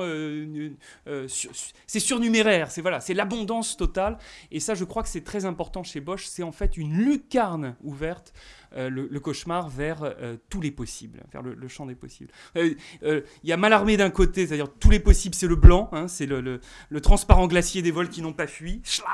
Et puis de l'autre côté, vous avez la surabondance à la Jérôme Bosch, qui est voilà, qui va donner des lignées plus plus dionysiaques pour le coup, peut-être un peu à la Apollinaire aussi. C'est- ça, ça, ça fourmille. Je vais apporter cette petite précision. Pardonnez-moi, je. C'est- Mireille. Oui, c'est vrai qu'il faudrait sans doute parler de la cruauté, du mal euh, euh, présent dans l'œuvre, euh, évidemment, de Proust, mais aussi dans la peinture, et on se rejoint les uns et les autres. Euh, et Christophe a bien fait de rappeler ce texte qui est fondamental des sentiments filiaux d'un parricide, hein, qui est paru dans le, dans le Figaro en 1907, hein, l'année où, où Proust ne publie rien, mais lit beaucoup. Et c'est une année blanche, euh, mais c'est une année, je pense, qui est très importante pour sa, sa création. Et cette histoire, qui est une histoire réelle hein, de, de ce jeune homme, euh, Henri van Blarenberg, euh, qui a tué sa mère. Il venait de perdre son père et il tue sa mère dans un moment de, de folie, et avec cette, euh, cette description des, de l'œil hein, qui pend effectivement sur, sur l'oreiller. Proust lui-même venant de perdre son père, Oui, puis sa mère, quelques oui, voilà. Donc, il- 1903, 1905. hein, oui, tout à fait. Donc il est dans une très- très grave dépression d'ailleurs, Oui, ensuite après la mort oui, de tout à fait, puisqu'il fait un séjour euh, chez le docteur Séjour en maison. Saulier, oui. Ouais. Donc, euh, c'est quelque chose qu'il raconte. Et il avait rencontré en plus les, cette famille. Donc, c'est quelque chose qui- qu'il raconte et c'est quelque chose qui le touche profondément, puisque lui-même éprouve une culpabilité. Bon, il, il n'a- il a sans doute l'impression d'avoir tué sa mère d'une certaine façon, symboliquement, euh, par son homosexualité, par la façon dont il vivait. Bon, il n'était pas le fils euh, tel que la mère, et encore, hein, on dit qu'il n'était surtout pas le fils tel que le père l'aurait souhaité. Et puis il y a quand même cette, scène du baiser du soir euh, dans laquelle il remet tout en place, si l'on veut, puisque le, le père renonce à son autorité de père et encourage son, son épouse à passer la nuit auprès de, de son enfant, mmh. euh, de son fils. Et, c'est là que les, les, brouillons nous apprennent aussi beaucoup de choses. Vous savez que la mère se met à lire des romans à l'enfant pour euh, qu'il euh, surmonte sa souffrance. Et puis de toute façon, il est déjà insomniaque, hein, cet enfant hypersensible. Et mmh. qu'est-ce qu'elle lui lit? Elle lui lit Georges Sand hein, et mmh. elle lui lit François Le Champy, alors que dans les brouillons, elle lisait La mare au diable. Alors, La mare au diable, c'est aussi l'histoire d'une euh, fermière, hein, tout cela se passant dans la région de, Georges Sand, le Berry, euh, qui, mais cette fermière épouse un fermier veuf par amour pour son euh, fils qui est orphelin, mais enfin par amour pur, si je puis dire, alors que dans les François de Champy, c'est encore un enfant, l'histoire d'un enfant euh, abandonné dans les champs, d'où son nom de François de Champy, qu'une euh, femme euh, recueille, élève, et il se crée une relation amoureuse de nature incestueuse entre l'enfant, François, et la mère qui s'appelle en plus Madeleine Blanchet. Alors vous imaginez Madeleine comme cela peut, ce que cela peut susciter dans l'imaginaire de, de l'écrivain. Donc cette scène est, fondamentale, hein. on dit que c'est la scène fondatrice de toute, de toute l'œuvre, puisque à travers cette lecture, il y a une mise en abîme des propres rapports euh, de Proust, enfin de, pardon, oh de l'enfant et du héros narrateur, s'il vous plaît, et euh, de la mère. Euh, donc, mais il y, a, il y aura quand même cette culpabilité par rapport à la mère. Vous savez qu'il a pensé intituler son œuvre Les colombes profanées. Et donc, c'est pas terrible comme titre. Non, non. Et euh, bon, il y avait pensé en tout cas, à cause du. Non, mais je, excusez-moi, mais je dois dire qu'il avait pensé aussi aux intermittences du cœur, ce qui n'est pas, ce qui est pas non plus terrible comme ah il avait, Non, vous trouvez Je ne sais pas. J'ai toujours trouvé. Si les intermittences du cœur, excusez-moi, moi, j'ai l'impression de voir un, un, soap opéra. Mais, mais pardon, je vous ai, je vous ai, interrompu. Donc la cruauté, en tout cas, est toujours euh, très importante dans l'œuvre de, de Proust. Et euh, dans les tableaux aussi, il y a un peintre si je peux euh, en parler maintenant, qui est très important pour Proust, qu'il affectionne, un peintre italien qui est représenté dans, dans l'exposition, qui est Mantegna. Il l'adore aux côtés de Botticelli, aux côtés de, Giotto, de Véronèse. Et euh, Mantegna, il le cite encore dans Un amour de Swann, hein, donc encore dans Du côté de chez Swann, le, roman de la, euh, de la, dans Un amour de Swann, on n'est plus vraiment dans, l'enfance, puisque l'histoire s'est passée euh, dix ans auparavant, mais néanmoins, c'est quand même le, récit de, de l'initiation, on dira. Donc, Mantegna, il y a un rêveur dans ce tableau de, de Mantegna mhm. euh, qui devient un, motif et même un leitmotiv, parce que Mantegna est cité plusieurs fois dans, l'œuvre. Et ce rêveur est toujours présent dans ces tableaux de Mantegna. Or, cela se situe dans la, dans la scène, euh, vous savez, quand le héros arrive dans la soirée Sainte-Verte. Donc une soirée euh, mondaine et on on l'attend, on l'accueille, il y a les grooms, ces fameux grooms qui étaient déjà chez euh, Balzac, mais là où, euh, Proust met sa touche, c'est qu'à l'intertextualité littéraire, il ajoute un emprunt pictural, à savoir Mantegna et son tableau euh, le, martyr de, Saint-Jacques. c'est pas Saint-Sébastien, là, c'est oui, c'est Saint-Jacques. Et donc c'est une scène guerrière, une scène de brutalité, et au milieu de cette scène de guerre, de brutalité, il y a un soldat qui est totalement euh, à part, il est en train de rêver. Et donc le tableau de Mantegna peint ce tableau, ce personnage du rêveur. Euh, il est appuyé sur son bouclier et c'est intéressant parce qu'on le retrouve justement dans mmh. plusieurs tableaux, mmh. euh, ce rêveur de Mantegna. Et évidemment, on ne sait pas à quoi il rêve, mais il est là et il y a un effet évidemment de surprise par rapport à l'environnement. Et euh, Proust fait référence à ce tableau pour décrire l'attitude d'un grand gaillard, qui plus est, qui est au milieu des grooms, euh, dans ce hall de, des Saintes Vertes, et ce grand gaillard est en train de rêver également, comme euh, le, personnage de Mantegna. c'est-à-dire que le rêve et la réalité complètement se, Oui, se oui, oui, oui, oui, oui. retournent. C'est comme une, une spirale sans fin. Et c'est dans une scène d'ouverture. hein. J'ai Mm. constaté en, en travaillant là sur les rêves que très souvent le rêve est une scène d'ouverture. Et je vous dirai même dans quelques temps qu'il y a une, une réutilisation de cette scène du, du rêve dans l'ouverture de Sodome et Gomorre. Vous. Ah. Alors, mais ça me fait penser à une, anecdote euh, psychanalytique assez. euh, alors, sur le voyeurisme aussi, mais alors sur le retournement dans- temporel, parce qu'il y a la question de l'intemporalité dans le rêve qui est très importante. Le rêve abolit les frontières, finalement, comme pour l'art, on peut tout faire dans un rêve, on peut partir dans tous les sens, euh, transformer toutes les couleurs, modifier, poser des énigmes en permanence. Et il y a cette très belle euh, version de La Planche qui, a disparu aussi. Il y a une, hécatombe de, de psy très célèbre et très importante, dont Pontalis aussi, qui a dit que le rêve n'était plus ce qu'il était. Parce que, effectivement, au début, le rêve était très militant, comme la voie royale et tout ça. Alors qu'aujourd'hui, on considère plus que le rêve était vraiment un matériau euh, privilégié, mais qui rentre dans la relation transférentielle et qui n'est pas à interpréter comme tel, surtout pas avec une clé des songes. Encore un point commun entre la clé des songes euh, que, auquel se refusent évidemment les, freudiens, car elle n'existe pas, contrairement peut-être aux jungiens qui sont un peu plus euh, clés des songes, symboliques, etc. Mais euh, point commun avec Proust, qui refusait aussi l'idée d'avoir des clés. Enfin, on lui disait quelles sont les clés de votre roman. Je les ai perdues. euh, bon, j'ai le trousseau, mais je sais plus où je l'ai mis, bon, etc. Les clés des songes, évidemment, ça dépend de tel rêve à tel moment, qui s'adresse évidemment à l'analyse dans le transfert. Donc, on, est toujours comme, pour le chaman dans la, question de qui s'adresse à qui, comme dans la peinture. Et la planche avait cette très belle image. Alors, il y a beaucoup de, a beaucoup de nus, évidemment, à la Renaissance, de saints, de femmes, de mères, d'enfants, de Vénus. euh, bon, car évidemment, la belle endormie, hein, comme dans, les, dans Kawabata, c'est, toujours une belle. Elle est toujours endormie, mais elle est, elle est belle, elle est désirable, elle est, elle est- elle est jeune, elle est nue, bon, etc. Donc il y a du désir. Bien qu'il y a toujours un personnage, un peu comme dans le Mantegna que décrivait Mireille euh, Naturel, qui est- il y a toujours un personnage qui est un petit peu en, en dehors. Il y a un très beau tableau comme ça d'un, fleuve, enfin d'une jeune nymphe Oui. qui se transforme en. Et il y a une sorte de personnage apollinien qui est derrière, qui rêve, qui bon, qui est mélancolique, etc.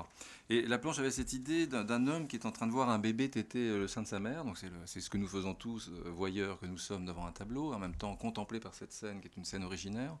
Et euh, il disait, donc l'homme se met à rêver. Et finalement, il rêve à quoi? Il rêve évidemment à ce bébé en train de téter. Il se dit Ah là là, si jamais j'avais su bébé, comment, comment combien j'aimerais les seins des femmes, comment comment c'est beau, comment c'est bon, etc.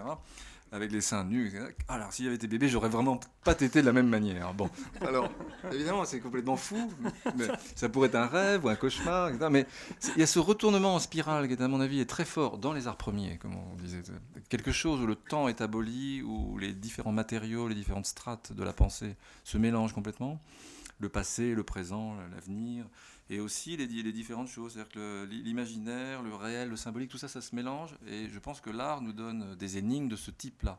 Et c'est peut-être pour ça qu'on est parfois si. euh, euh, Et les yeux fermés, ça rentre aussi évidemment là-dessus, parce que le rêveur, soit il a les yeux qui se partent ailleurs, soit il a les yeux qui sont fermés.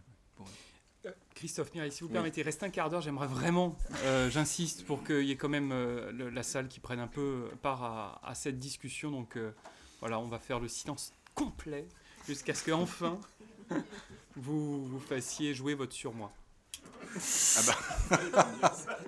Alors Lacan a une très belle définition du surmoi, il dit jouis. Ce qui, ce qui évidemment coupe un peu le. Je Bravo. trouve ça très intéressant. Oui, mais bien sûr. Non, non, non, il n'y a Non, aucun partiel, contrôle. partiel. plein de choses qui est des questions qui sont venues au fur et à mesure. Alors, euh, contrôle numérique naturel, qu'est-ce qui se pose déjà Il est question souvent de, mémoire, de souvenirs pardon, volontaires et involontaires. Euh, ça, c'est une première chose. Les, les questions de souvenirs, je, je dis ça pour l'enregistrement, donc les questions de souvenirs volontaires et involontaires. Ça, c'est une première chose. Tenez, vous allez même avoir un micro. Voilà. Donc je, donc je parlais de euh, ce concept de souvenir volontaire et involontaire, donc qui apparaît très souvent bien sûr chez Proust, et dont je crois encore, enfin entre autres, Antoine Compagnon a longuement parlé euh, à propos de Proust. Et justement, je m'adresse maintenant du côté, enfin je vais vers le psychiatre pour savoir comment, enfin je pense à peu près savoir, j'en suis pas sûr, euh, Freud aurait l'esprit euh, expliqué et dans quel sens il n'aurait pas été dans le sens de Proust, qui, à mon avis, est un très grand analyste, euh, comme Schnitzler l'a été. Là, du coup, je reviens à Freud, qui, euh, avec Schnitzler, avait, bien sûr un concurrent. Je crois qu'il l'a soigneusement évité toute sa vie, parce qu'il s'est rendu compte que cet homme en savait autant que lui, et il est dit un Corailleur par compagnie ou quelqu'un d'autre que finalement, les meilleures analyses sont souvent des écrivains. Enfin, ça, c'est encore une autre chose. hein. Ça, c'est la première partie de ma question. La deuxième question, c'est donc justement, enfin, elle était déjà incluse dans la première. Le Schnitzler, euh, non pas Proust, j'ai failli, bon, mais euh, Freud. Et la dernière, c'est une information que j'ai, donc j'aimerais avoir confirmation. Je crois que c'est Pontalis qui en parle quand il parle de la, du dernier livre que Freud a voulu lire. Est-ce que vous avez une idée de ça? Parce que j'ai. Christophe est- Paradas. Je connais le dernier qu'il a écrit, justement sur, sur Moïse. Oui. Plus des articles. Le- le- sur le dernier livre qu'il est. Parce que c'est dans le dernier livre de Pontalis, sans doute. Non, non, hein. non, non, sur du l'écriture. C'est un livre, c'est un grand classique français que Freud a désiré lire quelque temps avant sa mort, euh, parce qu'il était en train de s'amenuiser. Mhm. Non, vous l'apprenez. il s'agit Balzac, il s'agit de la peau de chagrin. Mhm. Euh, Ah, il avait des goûts classiques. oui, là, donc il a voulu. Donc, enfin bref, si vous pouvez donc en tant que psy- psychanalyste nous parler de ce, de ce souvenir volontaire involontaire, à votre avis, est-ce que ça aurait pu coller entre guillemets, c'est un peu rapide, avec des choses qui auraient intéressé Proust euh, Lapsus, Bonjour les lapsus. Hein. Alors là, c'est un peu difficile. Bon, Christophe euh, Paradas. bon, les lapsus, c'est très créateur, c'est comme les rêves. On c'est- dit ça, on c'est- dit ça. C'est super. J'adore, j'en fais très- assez souvent. Euh, mémoire volontaire involontaire. Mémoire volontaire, oui, grand, grand chapitre. Bon. Oui, sou- souvenir conscient, souvenir inconscient, euh, on pourrait dire souvenir écran aussi, hein, parce que ça c'est c'est un thème très intéressant chez Pontalis, la, la question du souvenir écran, il a beaucoup développé ça. Ouais. C'est-à-dire les souvenirs écrans, c'est à la fois des souvenirs vers lesquels se condensent, comme dans un rêve, un certain nombre de choses, et en même temps qui font écran. C'est-à-dire que se projette un certain nombre de choses dessus, qui fait que ça, ça attire l'attention, un petit peu comme la scène de l'escalier, on pourrait dire chez Proust. Mais si on regarde dans la scène de l'escalier, comme dans la, la- Laterna Magica de Bergman, dont je vous dire un mot pour conclure, et dans la petite lampe de Proust dans sa chambre, il y a quelque chose qui, qui se projette, donc qui se, qui se cache. Il y a une lumière, il y a une ombre. Enfin, et, et Proust avait cette, is- c'est toujours cette histoire de la lampe. C'est une métaphore. Il, il éloignait et rapprochait la lampe, un peu comme le micro qui, qui vibre. là. Bon. Et, et de sa copie de son, de son texte, c'est-à-dire qu'il y a quelque chose de l'ombre et de la lumière en permanence. Alors les souvenirs involontaires, évidemment, c'est central dans la recherche du temps perdu et dans le temps retrouvé. Je parle sous le contrôle de Mireille. Mais euh, il y a des analogies, en même temps des différences avec la, la question des, des souvenirs inconscients et des souvenirs écrans. Ah, c'est ça ma ils sont question. parfois un peu plus souvenirs écrans d'ailleurs que souvenirs inconscients. Qu'est-ce qu'ils cachent. À la fois, ils montrent des traces, ils sont comme des, des résurgences du passé. Ce qui chez Proust est très important, c'est la sensorialité, hein, qui est très présente aussi, je pense, dans l'analyse et chez Freud. Des odeurs, des couleurs, des lieux, des, des impressions, des sensations, comme disent les artistes, comme disent les peintres aussi, des, des sensations. Euh, Oui, cette- Cézanne parle des petites sensations, absolument. et quand vous parlez avec, avec des musiciens, quand vous avez la chance, comme j'ai pu l'avoir à certains moments, de parler avec des, des musiciens de très grand talent, voire de génie, la chose sur laquelle ils insistent, c'est la sensation. Bon. Euh, D'ailleurs, Elstir conseille à Proust de rêver aussi. C'est-à-dire Mm. qu'il faut toujours être un peu plus dans ses rêves qu'un peu moins. Donc ça, c'est une chose euh, assez importante. Je- alors, ce qui est intéressant, c'est que les, les- les découvertes neurophysiologiques depuis une vingtaine d'années, qui ont été assez considérables dans le domaine du rêve et du sommeil, ont démontré un certain nombre de choses assez intéressantes. Par exemple, qu'il y avait une mémoire dans le rêve qui s'exprimait sans le contrôle justement de- de- du cerveau sensoriel de l'éveil et celui d'une mémoire analogique. Enfin, c'est bon, je ne vais pas rentrer dans c'est assez complexe. Un cerveau très primaire, très primitif, très premier, hein, très Mhm. archaïque, qui s'exprime à travers les rêves sous forme de langage et de pensée qui sont sans doute et qui se transforment ensuite dans des réseaux de, de- de- de neurones et de cortex un petit peu plus, euh, et qui donc sont déguisés. Donc ça rejoint des, des conceptions d'une mémoire comme ça qui serait plus, plus, plus fondamentale, plus première, plus archaïque.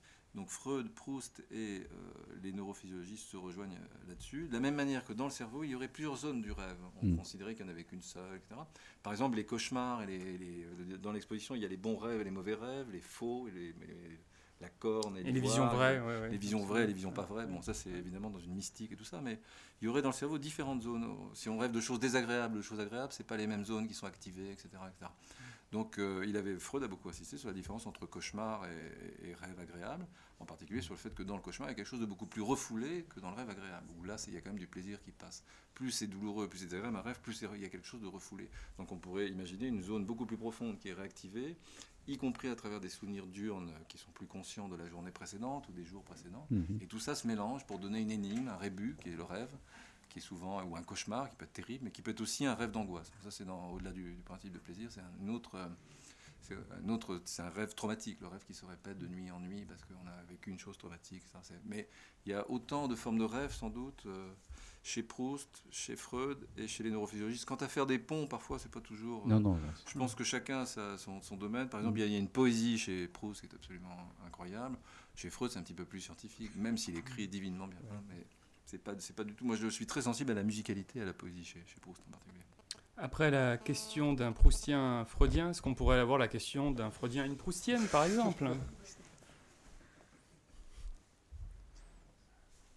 Quel silence dans la prairie. Oui, madame. On va vous donner le micro en revanche. Et si vous voulez bien vous présenter en un mot, c'est encore mieux. Oui, bah, non. Je vous remercie. Non, ma question, c'est qu'on a, on a au moins, on a plusieurs rapports euh, au rêve, mais en tout cas, on en a au moins deux. C'est euh, l'impression qu'on a pendant qu'on rêve au réveil, qui est effectivement très sensorielle et euh, en deçà des mots. Et puis le récit qu'on s'en fait ou qu'on en fait ou qu'on lit en littérature. Et on, pourrait se dire naïvement que, que la peinture aurait essayé de, de rendre plutôt la, dimension sensorielle du rêve. Et en fait, je m'aperçois en y pensant, en vous écoutant, que, en tout cas dans l'exposition, c'est la dimension euh, narrative, récit, qui, Oui, qui bah, apparaît. Ça, c'est, il est clair que là, il y a eu la tentative de Dürer de, de- de faire à l'aquarelle euh, simplement une vision très fraîche au moment où il se réveille d'une, image de déluge. Mais euh, comme le disait Mireille tout à l'heure, euh, le, le- le problème, c'est qu'il faut forcément un accompagnement textuel pour rendre compte de l'impression. Et, et comme par hasard, Dürer accompagne cette aquarelle d'un récit.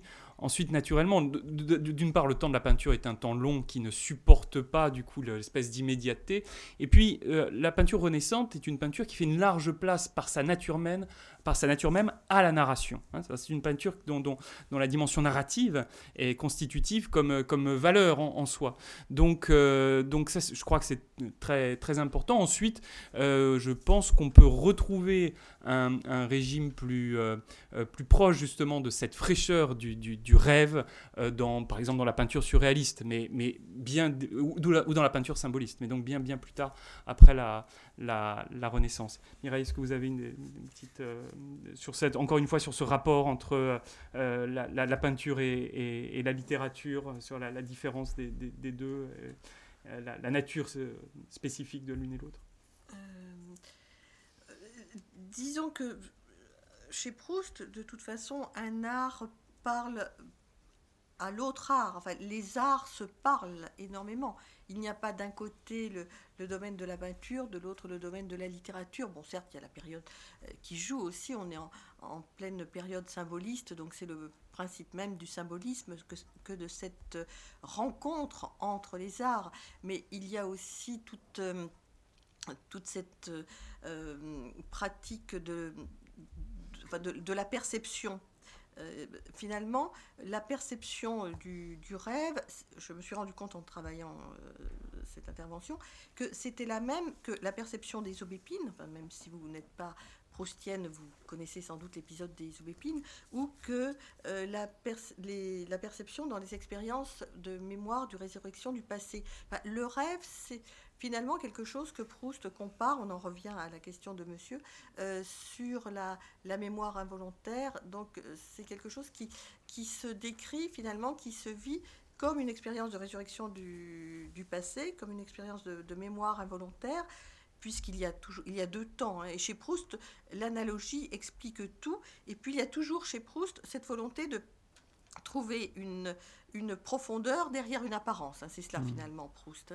C'est- euh, d'ailleurs pour ça, si vous le permettez, qu'il aime, bien le, qu'il aime bien le concept même de jalousie. C'est-à-dire c'est aussi un lieu du rêve, la jalousie. C'est ce qui permet de penser que derrière la réalité que j'ai, j'en ai toujours une autre qui me maltraite, mais en même temps me rend créatif. Alors là, c'est un rebondissement auquel je ne m'attendais pas. Pardonnez-moi, je fais, je fais que des lectures complètement à, à- à- à- complètement à côté de la plaque. Non, non, non, non, alors la jalousie là-dedans, bon, il faut... Pardonnez-moi, je- on oublie la jalousie. Je vais peut-être venir en. Euh, Comme ça, en association. le- L'idée, l'idée quand même que le- le- l'artiste est sans doute chacun de nous devant une œuvre d'art et dans la, je pense beaucoup aux correspondances effectivement des, des arts entre eux. euh, est un peu dans un état de rêve éveillé. Donc c'est très important dans- chez Freud cette notion-là. Donc c'est à, la, fois on est rêveur, donc on est entre deux eaux. On est dans un état très particulier de conscience. Je pense que face à un tableau, pour répondre à Madame, euh, l'idéal ce serait se mettre dans un état un petit peu de, de flottaison, de, flottement comme ça dans le temps. Justement de quitter un peu le narratif, si on peut, parce que tout prête au contraire. Le, le tableau souvent raconte une histoire. Apparaît donc vraiment dans l'art abstrait, très abstrait, etc. Il y a une histoire, il y a une indication, il y a un livret, il y a des, explications. Donc on est tout le temps dans le narratif, on n'arrive pas à se décoller. Si on arrive à se décoller, alors on va retrouver la sensation peut-être qui fait que c'est de la peinture. Et que c'est quelque chose qui va nous, un petit peu comme le actéon, le visage de la mère et de l'enfant, quelque chose qui va se mettre à nous, à nous parler, un langage qui n'est évidemment pas le langage narratif, qui va être le langage des rêves. Je pense que dans l'art, il y a cette idée de rêve éveillé, il y a un travail de mémoire qui est fondamental, on est donc dans la mémoire involontaire et volontaire, les deux en permanence. On pourrait dire, en étant euh, prousto-freudien ou l'inverse, que c'est une sorte d'archéologie permanente, non pas un millefeuille, mais comme les, fondations de Troie, hein, pour, qui étaient si chères à, Freud, et Pompéi, qui était si cher à l'un et à l'autre, où il y a plusieurs couches de, correspondant aux différentes époques, mais qui coexistent impérissables au même moment. Il y a ça, et il y a aussi le travail de deuil et le travail euh, du rêve, qui sont très importants. Dans on l'a vu avec la question du deuil chez, Proust. Euh, évidemment, dans une communication, j'avais fait tout le rapprochement entre Proust, qui commence vraiment la recherche du temps perdu après la mort de ses parents, et Freud, qui commence sa collection d'antiquités après la mort de son père.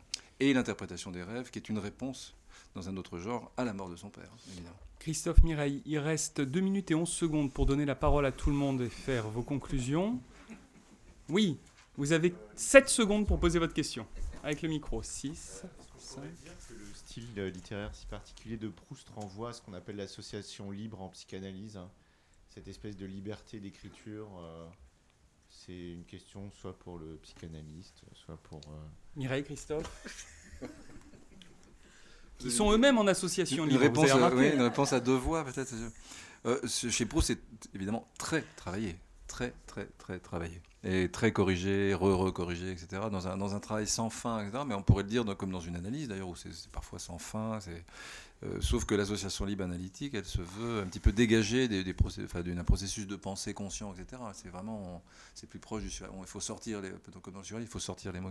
Alors que chez Proust, ça donne cette impression-là, mais c'est très travaillé. Cela dit, ce qui est formidable chez les très grands artistes, et encore plus chez les génies, je pense, c'est qu'ils arrivent à nous donner l'impression de simplicité, de liberté, de naturel, de, pourrait dire de quelque chose de très simple. Dans la peinture aussi, alors que c'est très, c'est extrêmement travaillé, et c'est le fruit d'un travail qui est à la fois un travail technique, hein, on oublie souvent la technique, mais c'est évidemment très important, littéraire, pour, etc., de correction, de rajout, hein, et aussi évidemment un travail qui se fait la nuit. Parce que euh, les grands artistes euh, rêvent beaucoup, font travail, ça travaille, ça travaille, ça pense, ça, ça, ça s'imagine, ça se met en place, etc. Donc il y a un travail à plusieurs niveaux qui se fait. Et le grand créateur est celui qui sans doute nous offre son œuvre comme un espace de liberté et de rêve absolument incroyable, et euh, duquel on a beaucoup à apprendre si on, si on ouvre les yeux, les oreilles. Bergman, Christophe. Vous voulez vraiment qu'on soit aussi ponctuel que ça? Mais je, moi, je, je suis, je suis médiateur. Moi, je fais. euh, Parce que des fois au Sénat, il y a des, des- des Ah oui, séances oui, qui oui, durent toute la Non, nuit, etc. alors, ça, ça. Surtout ne jamais se prendre pour un sénateur. C'est la pire des choses à faire au monde. Ou, alors Cicéron, éventuellement, qui, qui- qui- qui critiquait un petit peu Cicéron avec Vous avez perdu 15 secondes sur Bergman, euh, monsieur Paradas. Alors, Bon, s'il vous plaît. Non, docteur. euh, Cicéron, s'il vous plaît, quand même. Allez. Qui, euh, qui était, euh, qui critiquait beaucoup le, le- le côté divinatoire. Que vous savez que les Romains étaient très superstitieux. Ils allaient tout le temps interroger les dieux, donner de l'argent aux prêtres pour les oracles, etc. Qu'est-ce que ça veut dire? J'ai vu un oiseau passer dans mon jardin, etc. Bon. Il disait, mais c'est bizarre parce que euh, vous voulez toujours interroger les dieux, mais enfin, ça n'est jamais clair. Ils ils s'adressent à nous, mais ils ne peuvent pas employer un langage un peu plus clair qu'on comprenne. Donc il était assez sceptique. Et évidemment, euh, pourquoi est-ce que les dieux, s'ils s'adressent à nous, prennent des tours si compliqués? L'inconscient serait une réponse. L'inconscient, par définition, et là je vous renvoie au livre de, au livre de psychanalyse, et c'est tout un travail du rêve qui fait qu'il y a un travail de déformation, d'énigmatique, etc., pour qu'on ne le reconnaisse pas, justement. Bon.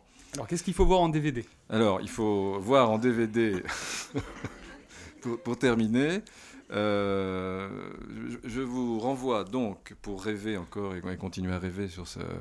En attendant Noël, vous savez, tous ces beaux jouets que vous avez, vus en rêve et que vous avez commandés au Père Noël. Bon, il y, a- cette idée de, rêver sa vie ou de vivre c'est bon.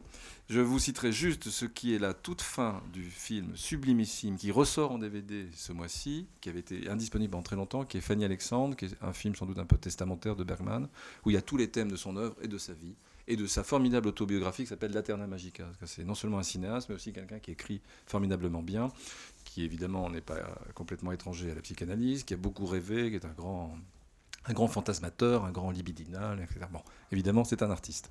Bon, et à la fin, si vous vous souvenez, pour ceux qui l'ont vu, il cite, euh, avec, la grand-mère et la belle-fille, je crois, cite euh, un petit passage du songe euh, de Strindberg que je vous propose en, conclusion, si vous êtes d'accord.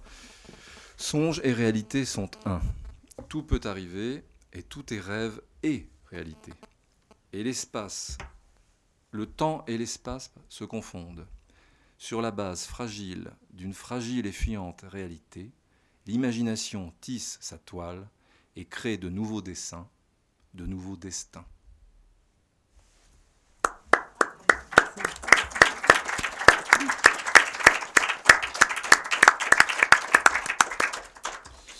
Merci à tous, bonne soirée et surtout bon rêve. hein.